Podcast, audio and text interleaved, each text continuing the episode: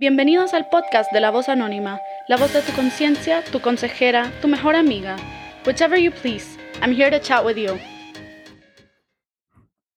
Hola a todos, sé que he estado desaparecida y aunque puede que no muchos lo hayan notado, es algo que quiero resaltar por varias razones.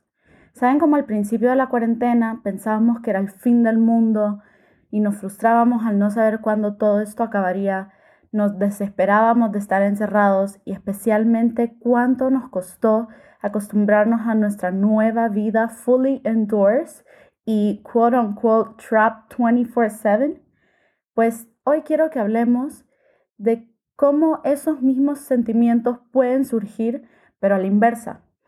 Yo particularmente he struggled un poco con volver a salir. Cuando finalmente podíamos empezar a ir a las terrazas y quedar con amigos, a mí no me resultó nada sencillo. Cada vez que veo a alguien, no sé si saludarlos o no, si quitarme la mascarilla o dejármela, si puedo entrar al baño del local o si beber de los vasos es sanitario. Y esto es completamente normal. Nuestras vidas han cambiado drásticamente en cuestión de meses y esos cambios están aquí para quedarse por un buen rato al menos.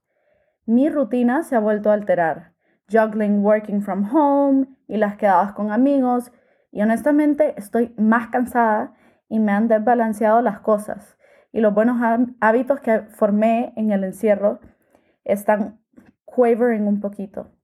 Por eso, terminando esta temporada de historias de cuarentena, quiero hacer una recapitulación de todo lo que hemos aprendido para poder apropiadamente asimilarlo y llevar con nosotros todo lo bueno a la nueva normalidad y eliminar todo lo que verdaderamente no era esencial en nuestras vidas pre-cuarentena para poder live our best lives ever.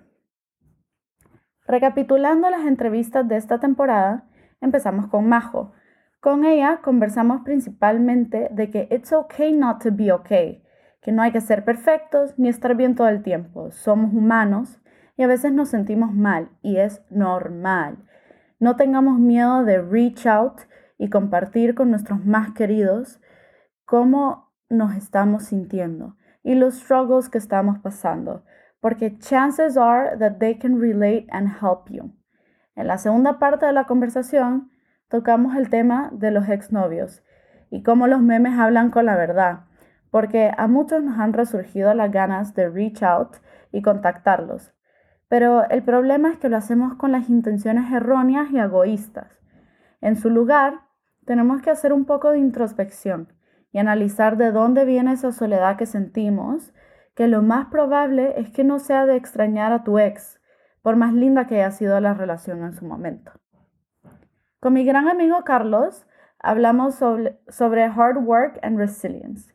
Él nos contó sobre su experiencia y también la de sus papás y de cómo ellos han llegado a tener todo su éxito por medio de dedicación y esfuerzo, pero especialmente por no darse por vencidos.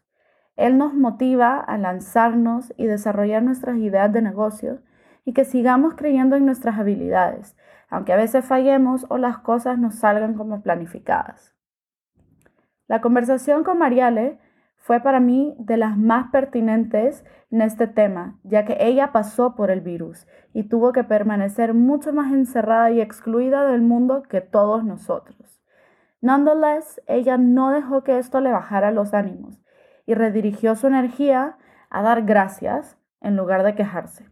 Porque debemos recordar que a pesar de los problemas que podamos tener o de las cosas que nos puedan faltar, hay muchas más cosas con las que hemos sido bendecidos y todo lo que importa lo tenemos.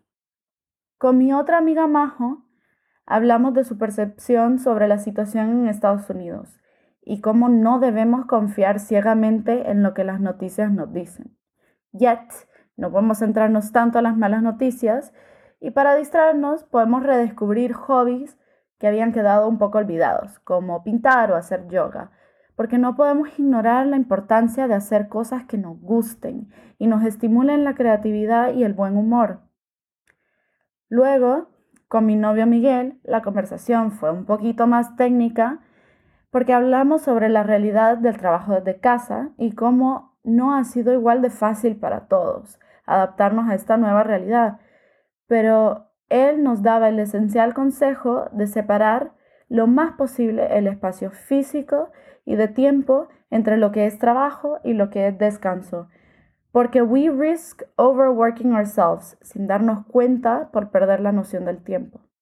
Al final, nos daba un poco de esperanza porque la experiencia propia afirma que las relaciones cara a cara no desaparecen por completo y que la tecnología nos suma, no nos resta ni nos reemplaza.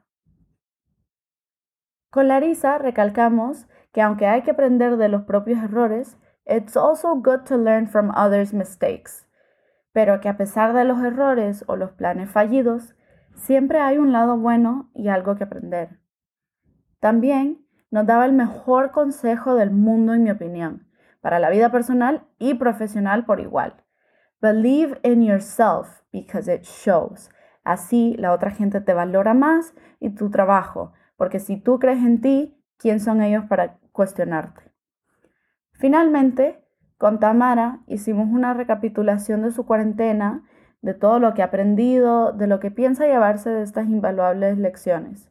Ella aprendió que es un buen momento de reevaluar tus prioridades en la vida, ver qué es lo que te quieres llevar contigo de lo aprendido durante la cuarentena, de no perder el contacto con las personas solo porque volvemos a la vida, entre comillas, normal, que el ejercicio es buen remedio para la ansiedad, que la meditación te ayuda a calmar la mente y abrir paso a mejor cosas, y que sea lo que sea que te propongas, lo logras siempre y cuando tengas un plan.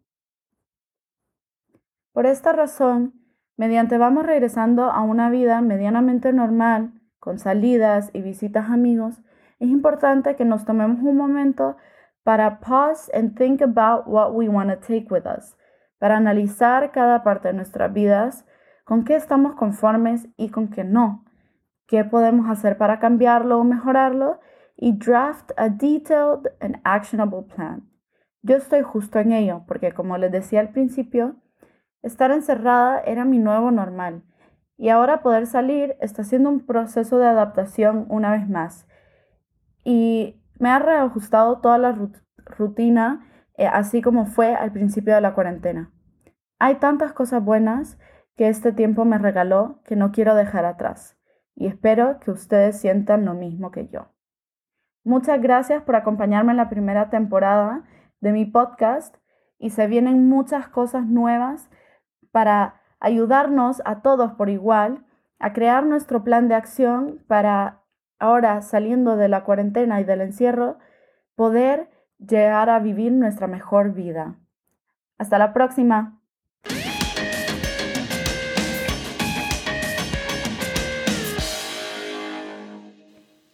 Preguntas, comentarios, sugerencias? Come chat with me over on Instagram at Voz Podcast o por la web en vozanónima.com.